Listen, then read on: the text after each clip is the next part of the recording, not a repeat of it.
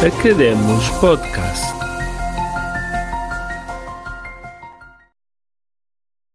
Olá, bem-vindos a mais um programa do Academos. Estamos a iniciar 2023 e iniciamos muito bem com a presença de Helder Prior. Helder Prior é doutorado em Ciências da Comunicação pela Universidade da Beira Interior e é atualmente professor visitante no programa de pós-graduação de Comunicação da Universidade Federal de Mato Grosso do Sul. Tem vários livros publicados no âmbito da comunicação política e vamos justamente começar por eh, aquele que é o seu livro mais recente. Helder, bem-vindo ao Academos. Olá, Samuel. Muito obrigado pelo espaço, pela oportunidade de estar neste, neste seu programa. Muito importante e relevante no âmbito das ciências sociais, está? Novo formato, que é vamos. Eh, muito bom. Obrigado. Vamos divulgar as ciências sociais humanas, entre eles a comunicação, naturalmente, que é também a minha área de origem e de trabalho, as ciências da comunicação. E hoje vamos falar de comunicação política. É um tema quente, da atualidade, cada vez se fala mais. Eu diria que o fenómeno das chamadas notícias falsificadas, como se popularmente se diz fake news, e a desinformação trouxeram a comunicação política para a ribalta da imprensa.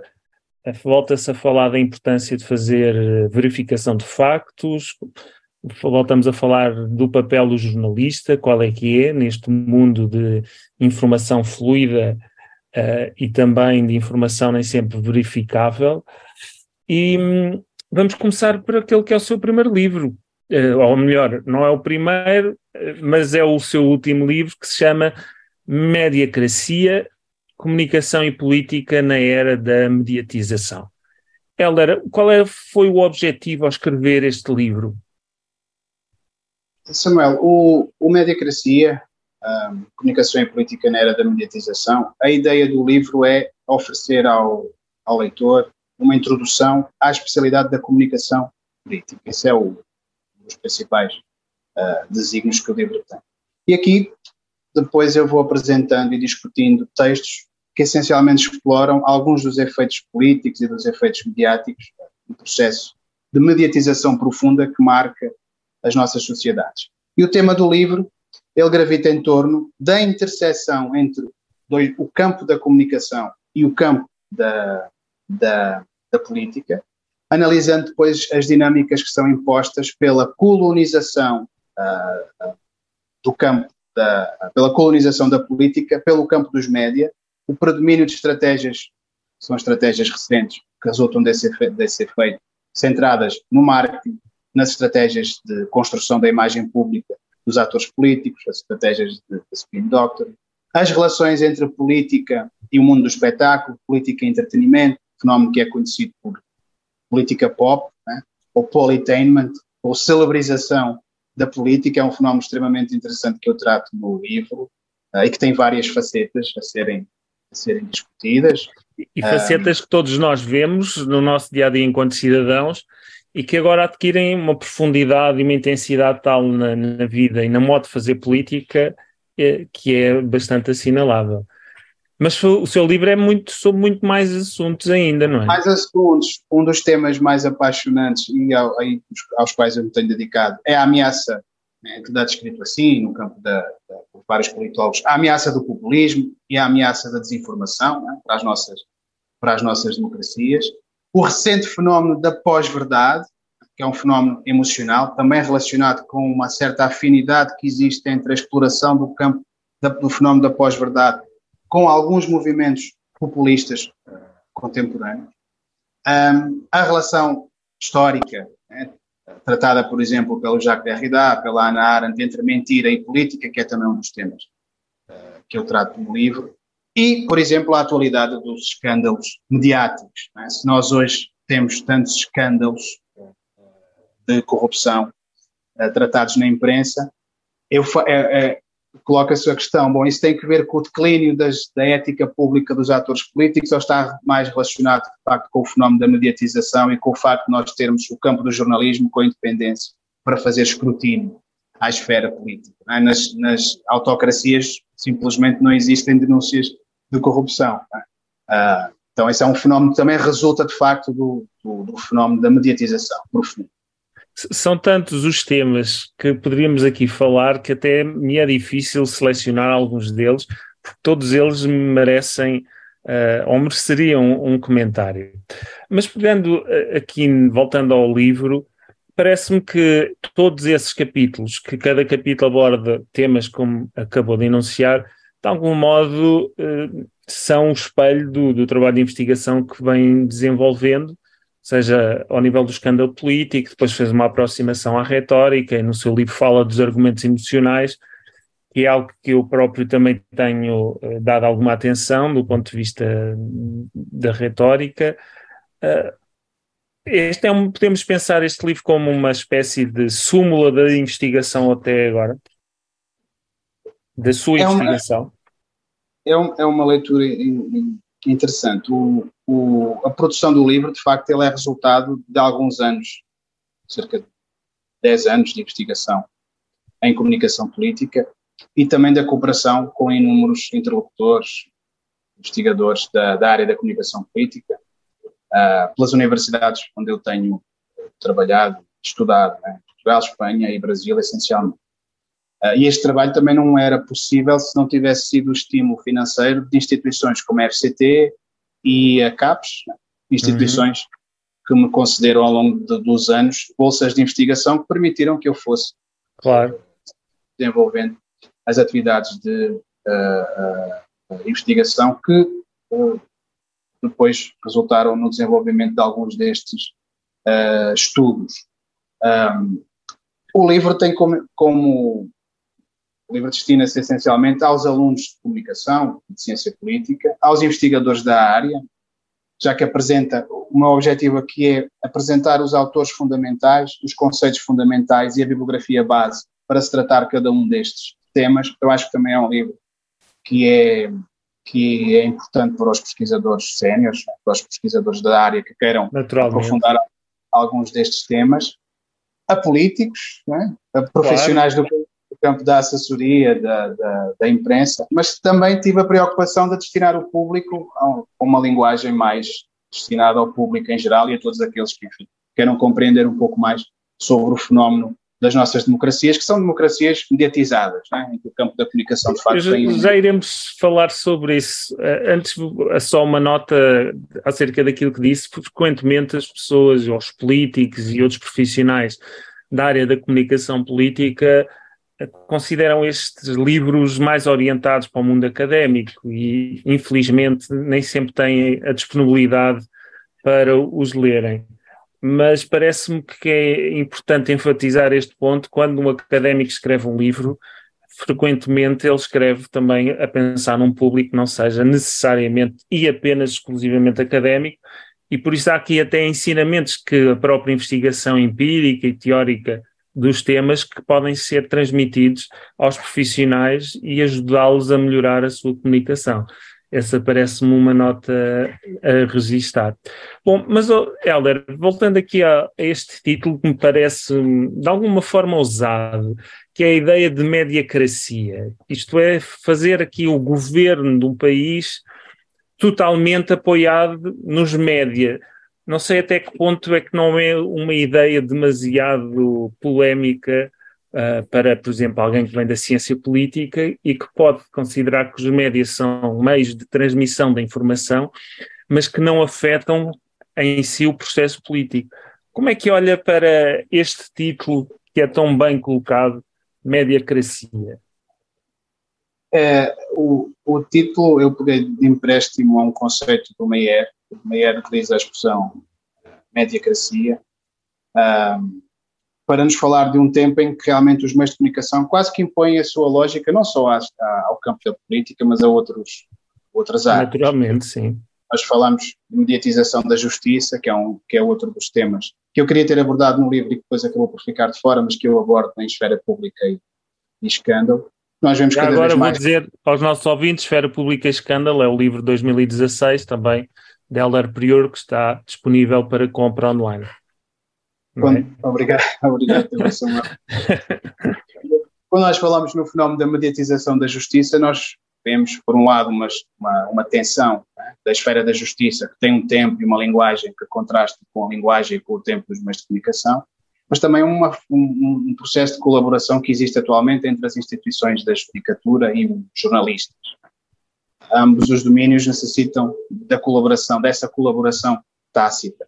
E a discussão, por exemplo, sobre os, os processos mediáticos, como a Operação Marquês, o caso Faça Oculto, o caso Lava Jato, mostra também como a, o próprio campo da justiça tem realmente a necessidade de se adaptar a uma lógica, a uma linguagem né, e a um campo que é o campo dos meios de comunicação. Então, as, as, nossas sociedades, as sociedades contemporâneas, elas de facto têm experimentado um conjunto de transformações culturais uh, que se explicam, em boa parte, pela crescente influência que os meios de comunicação têm nas práticas dos processos sociais, na sociabilidade, na economia e também na política. E o papel desempenhado pelos meios de comunicação nestes diferentes domínios da vida social, particularmente no que diz respeito à política, constitui de facto uma, uma, uma dimensão central para compreendermos o espírito do nosso tempo e um conjunto de fenómenos né, recentes que interessam ao campo da comunicação política, mas que também influenciam as nossas, uh, as nossas sociedades. E a integração dos meios de comunicação nestes, no processo de distribuição, produção do poder uh, simbólico nas nossas sociedades, realmente tem-se constituído como um preeminente objeto de investigação. E para se compreender estes efeitos, né, o processo, os efeitos do processo de mediatização na distribuição, na construção da política, na construção da política mediática, vários autores têm procurado conceptualizar termos, conceitos, nomenclaturas, modelos que resultam desta interseção cada vez maior entre o campo da comunicação e a esfera política. A esfera política e os atores da esfera política, os políticos, têm necessidade de fazer circular os seus discursos, né, uh, os seus programas, a sua imagem, num campo que é o campo da visibilidade pública. Bom, quem controla o campo da visibilidade pública é o campo dos meios de comunicação. Logicamente, como o Samuel refere, isso não significa uma uh, subjugação uh, total da política ao campo dos meios de comunicação. Significa, antes de mais, uma adaptação a uma lógica, a um campo, a uma uh, retórica, a uma linguagem específica que é a linguagem dos meios de comunicação. Mas há tensões. É? E coloca os média como um quarto poder, digamos assim.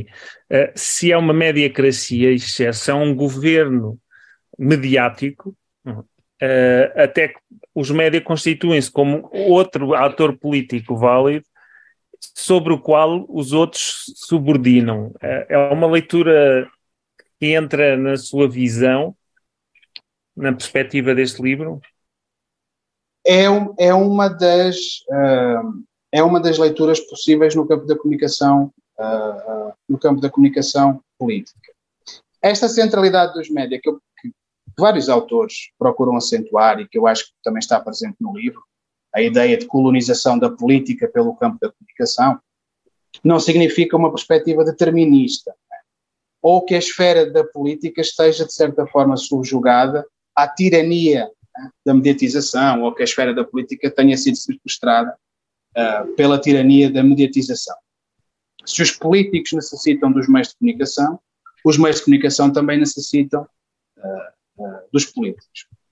E esta reciprocidade vai induzir, enfim, cada esfera, cada campo, a uma adaptação, tendo em conta os benefícios que em cada momento os dois, as duas esferas, a política e o campo da comunicação, pretendem alcançar.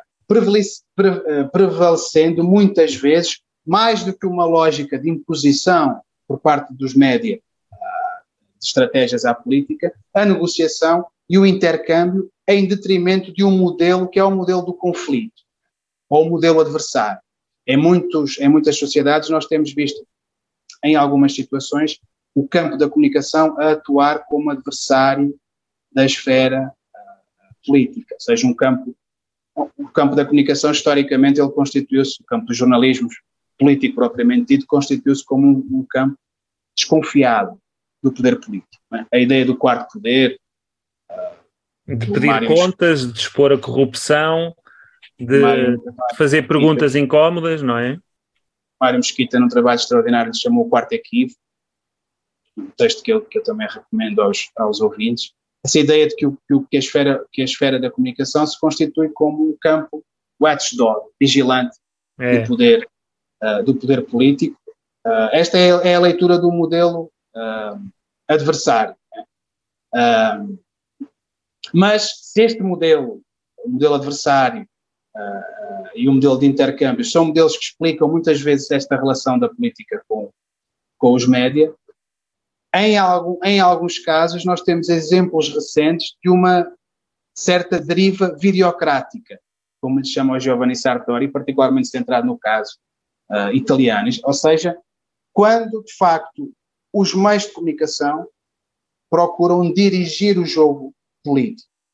Uh, é uma perspectiva de confronto, é uma perspectiva de desafio, é uma perspectiva de competição entre o poder político uh, e o poder mediática, isto é, quando os próprios meios de comunicação se procuram substituir aos partidos, se procuram substituir a, às instituições próprias da, da esfera política, ocupando de facto o centro da vida uh, político-partidária. a chegada ao poder, por exemplo, na Itália do Silvio Berlusconi, em 1994, é um bom exemplo de quando os meios de comunicação, particularmente os média comerciais, procuram dirigir o jogo político através da lógica mediática e através da liderança da opinião uh, pública.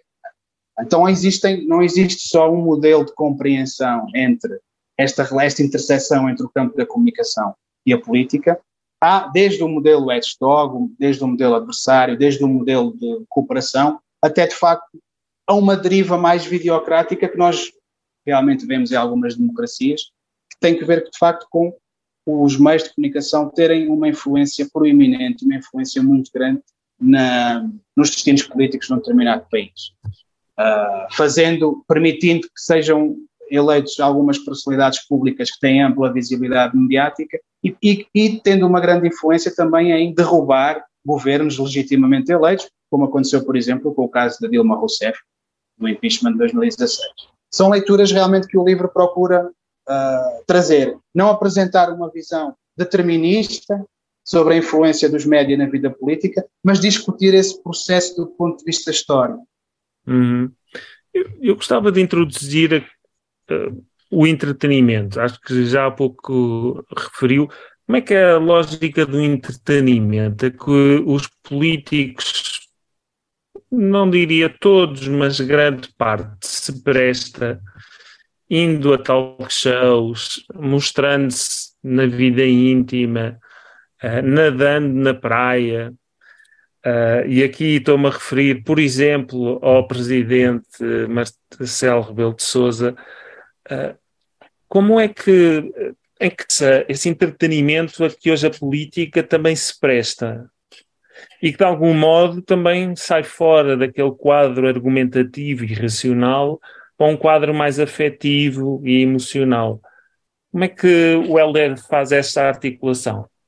É um tema, é um dos temas que eu, que eu procuro tratar no livro.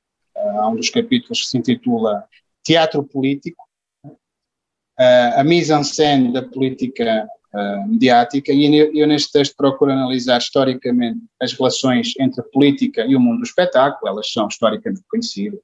Basta pensarmos, por exemplo, na publicidade epifânica, na publicidade helénica.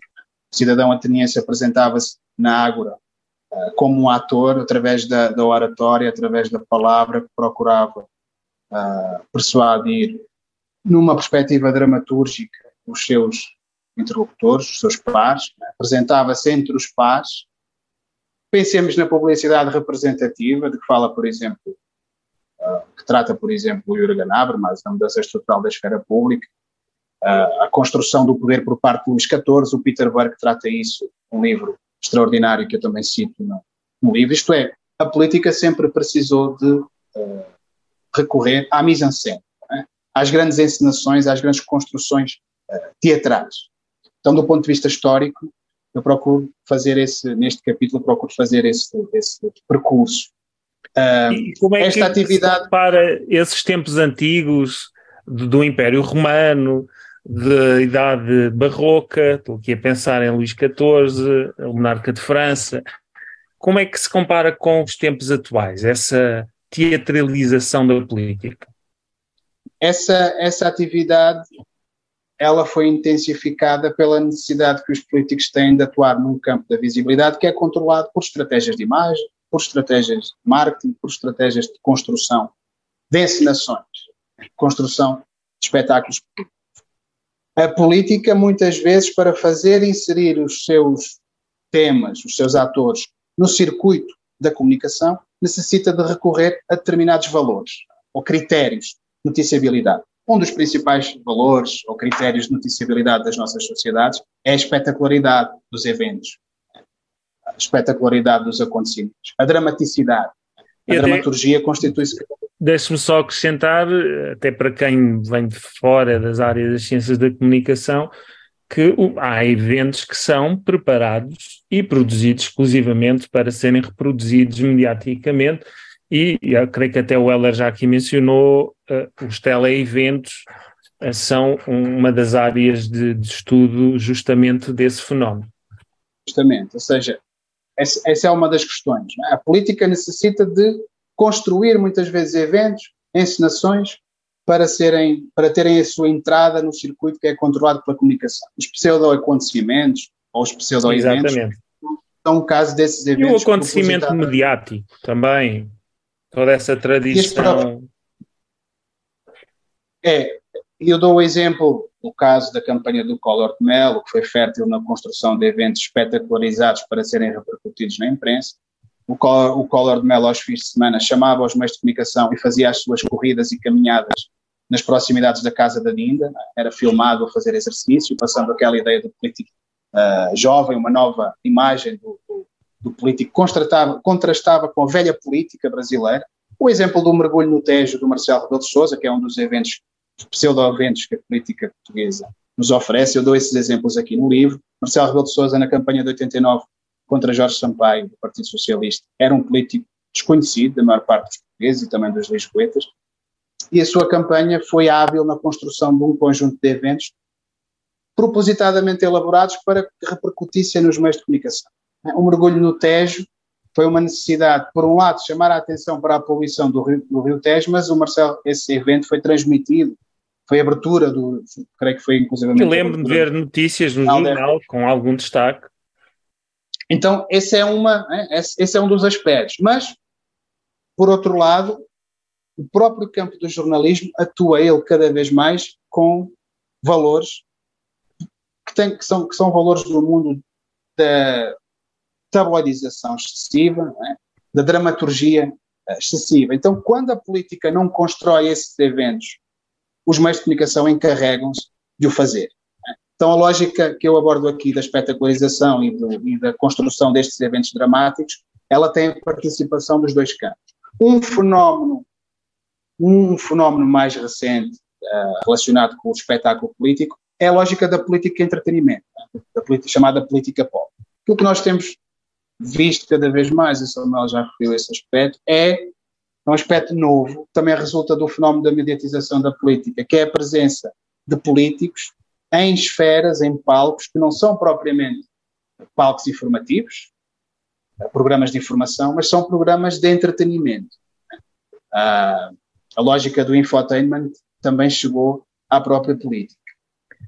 Os políticos participam nos palcos Exatamente. para complementar, a participação de políticos em talk shows, uh, cinco, cinco para a meia-noite, nos programas da manhã, Exato. o exemplo do António Costa cozinhar uma cataplana de marisco no programa da, da Cristina, Cristina Ferreira, é uma estratégia, o Samuel perguntou, porquê é que os políticos se prestam a esse aspecto. Eu procuro discutir isso no livro. Bom, os efeitos da celebrização e do, e do, e do eles são positivos para a democracia ou são negativos para a democracia?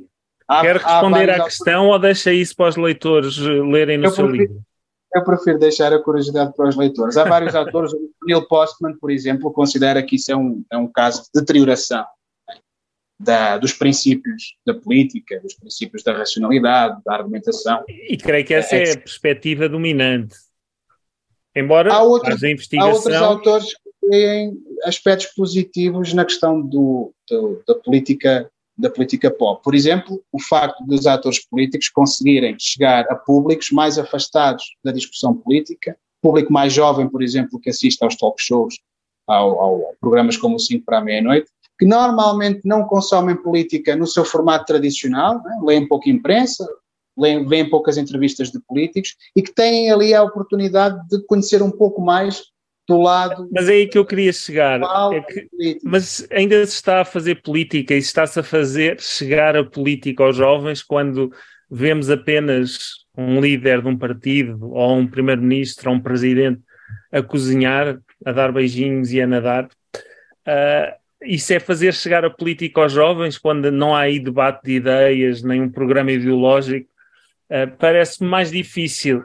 Uh, Sim ainda assim é uma promoção da política. Isso... Mas, é um, mas é uma estratégia que é utilizada para conseguir, através dos meios de comunicação e determinados programas, chegar a audiências em que de outra forma a esfera política normalmente não consegue. Por isso é que os políticos se prestam, como o Samuel dizia há pouco, a esse papel, se quisermos, ou seja, aceitam né, os, aspectos que resultam, que são positivos, que resultam desse processo. Ou seja, e há um, um ganho evidente para os políticos, que é a sua popularização.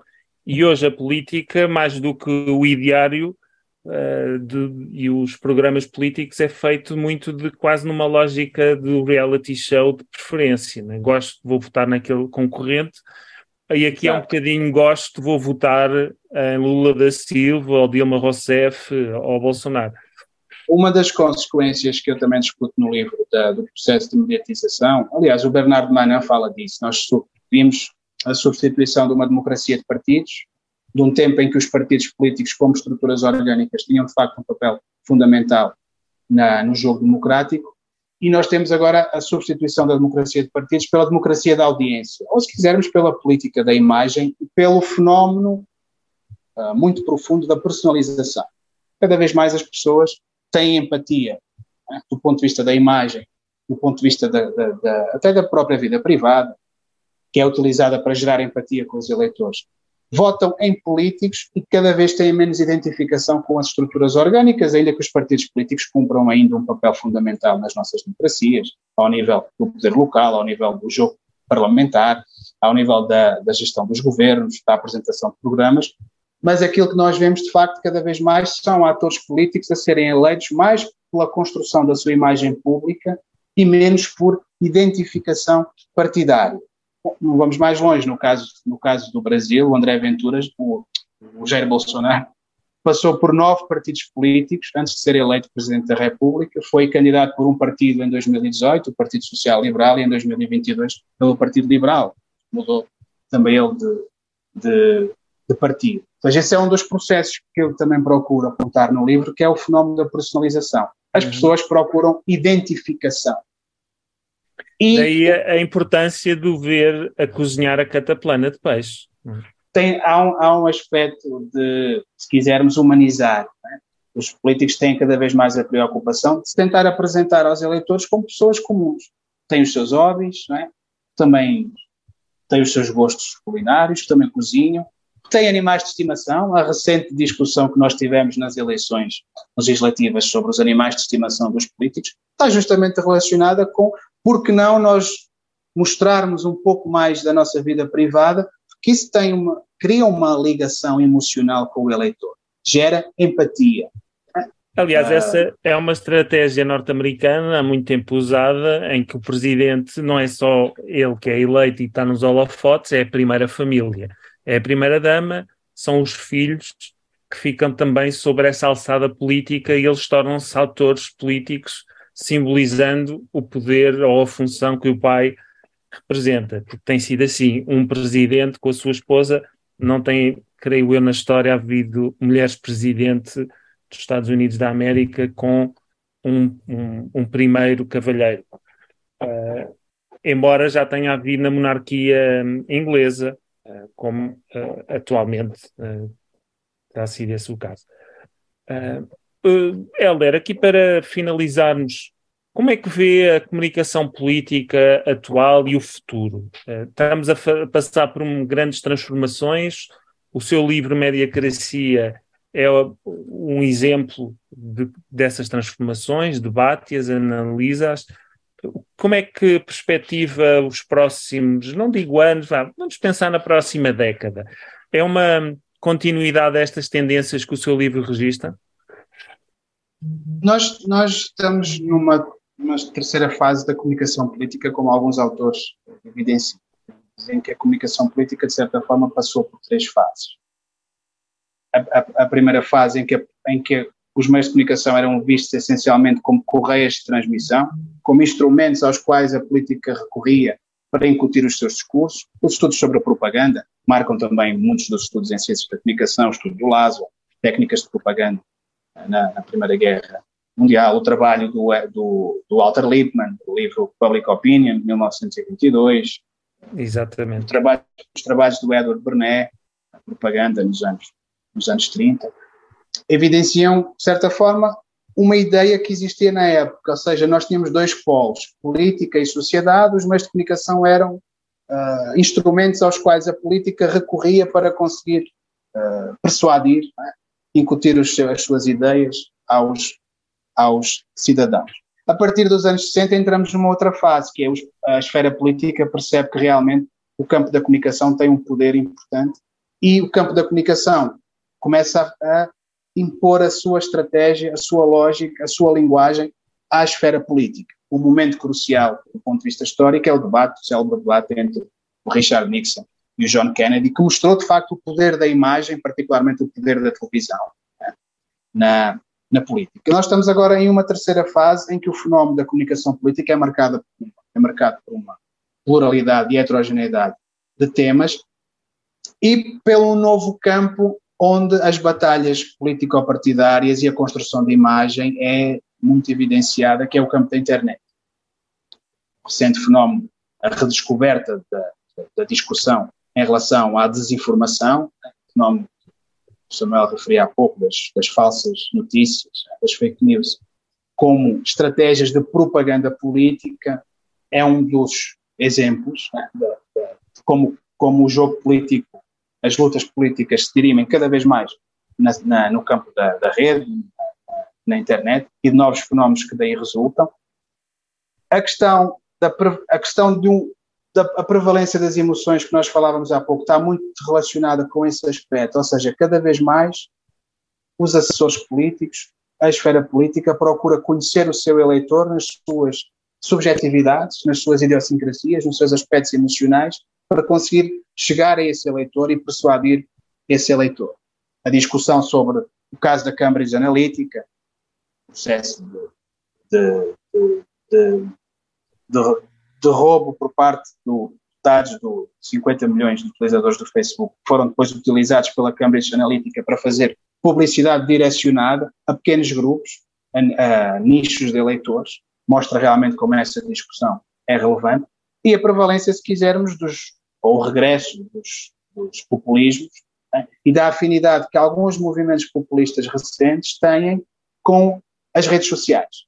Ou seja, cada vez mais, devido ao fenómeno da desintermediação e do fenómeno da comunicação direta, a possibilidade que os políticos têm de ter um canal uh, de fácil acesso, barato, né, e consegue chegar a, a audiências invisíveis, como como os teóricos das redes sociais referem, um, isso realmente confere aos políticos essa possibilidade de, pela primeira vez, dispensar os mediadores tradicionais, dispensar a influência dos gatekeepers, que faziam a ligação entre os atores da comunicação política, cidadãos, instituições políticas, meios de comunicação, atualmente as práticas de comunicação direta realmente possibilitam essa, essa comunicação muito mais descentralizada, mais horizontal entre a esfera política e o campo da comunicação. Então são transformações que a, que a própria comunicação política uh, tem, evidencia e que se verificam muito na nossa sociedade e que trazem mais desafios. Naturalmente. Uh, mais desafios e mais fenómenos que têm vindo a ser aprofundados e que têm vindo a ser discutidos. Eu procuro fazer também essa discussão no livro, uh, falando da afinidade que existe entre a política e a estratégia comunicacional da pós-verdade, que é uma estratégia essencialmente emocional, em que contam cada vez mais as emoções, as narrativas, em detrimento dos factos. Né? Ou seja, os indivíduos preferem ficar com a sua visão dos acontecimentos, com os seus enquadramentos, com a sua forma de ver o mundo, rejeitando a realidade, né? rejeitando muitas vezes o facto e a verdade, e essas narrativas são amplamente construídas e viralizadas através do fenómeno da, da política uh, ah, 2.0. Amplos desafios que temos pela nossa frente, seja como cidadãos, seja como investigadores, uh, desafios podem ser respondidos por a ciência política, a filosofia política, a teoria política, a comunicação política e que certamente eh, o Heller Prior, bem como outros investigadores nesta área, vão com certeza responder e analisar. Heller, foi um prazer tê-lo aqui no Academos, falarmos de mérito, eu ia dizer meritocracia, mas na verdade falámos foi mediacracia, Uh, onde até é interessante pensar até que ponto é que deixamos a meritocracia e passamos para a mediacracia e que se não implica uma escolha alternada entre um, um e outro. Bom, mas foi muito interessante falarmos. Eu acho que podíamos deixar para uma outra conversa a questão do populismo, uh, que certamente também nos levaria um, longe. Heller, quer deixar uma última palavra? Onde é que as pessoas podem seguir o seu trabalho?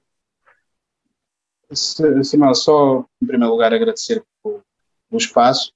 Um, bom, as pessoas podem seguir o meu trabalho em, em, também na, na, nas redes sociais, né? As redes sociais para investigadores, por exemplo, o ResearchGate, eu tenho alguns trabalhos lá disponíveis, uh, no academia.edu uh, uh, também. Uh, se quiserem saber um pouco mais sobre os meus interesses de investigação, na própria página do LabCom, da Universidade da Beira Interior, do qual eu sou investigador integrado, um, e creio que nesses espaços são os espaços mais, mais, mais apropriados para, para ter um pouco mais conhecimento sobre, sobre o meu trabalho. Nas livrarias eletrónicas também encontram eh, do, alguns trabalhos, nomeadamente os livros de 2016 e este de 2021 que falámos, Mediacracia, do Helder Prior. Muito obrigado, Helder. Eh, e para nós, ouvintes, ficamos aqui mais uma semana a refletir sobre estes assuntos. Espero que seja útil. Para a semana, vamos ver quem vem. Com certeza vai ser mais um eh, convidado interessante e que nos pode deixar ideias que dão que pensar. Até para a semana.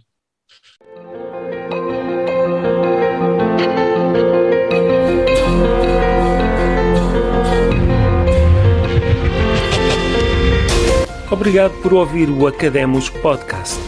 Se gostou deste episódio, não se esqueça de subscrever o canal e partilhá-lo nas redes sociais.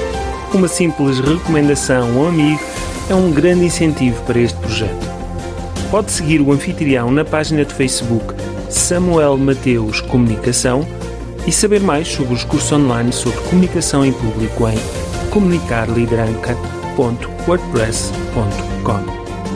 É tudo por hoje. Até à próxima semana.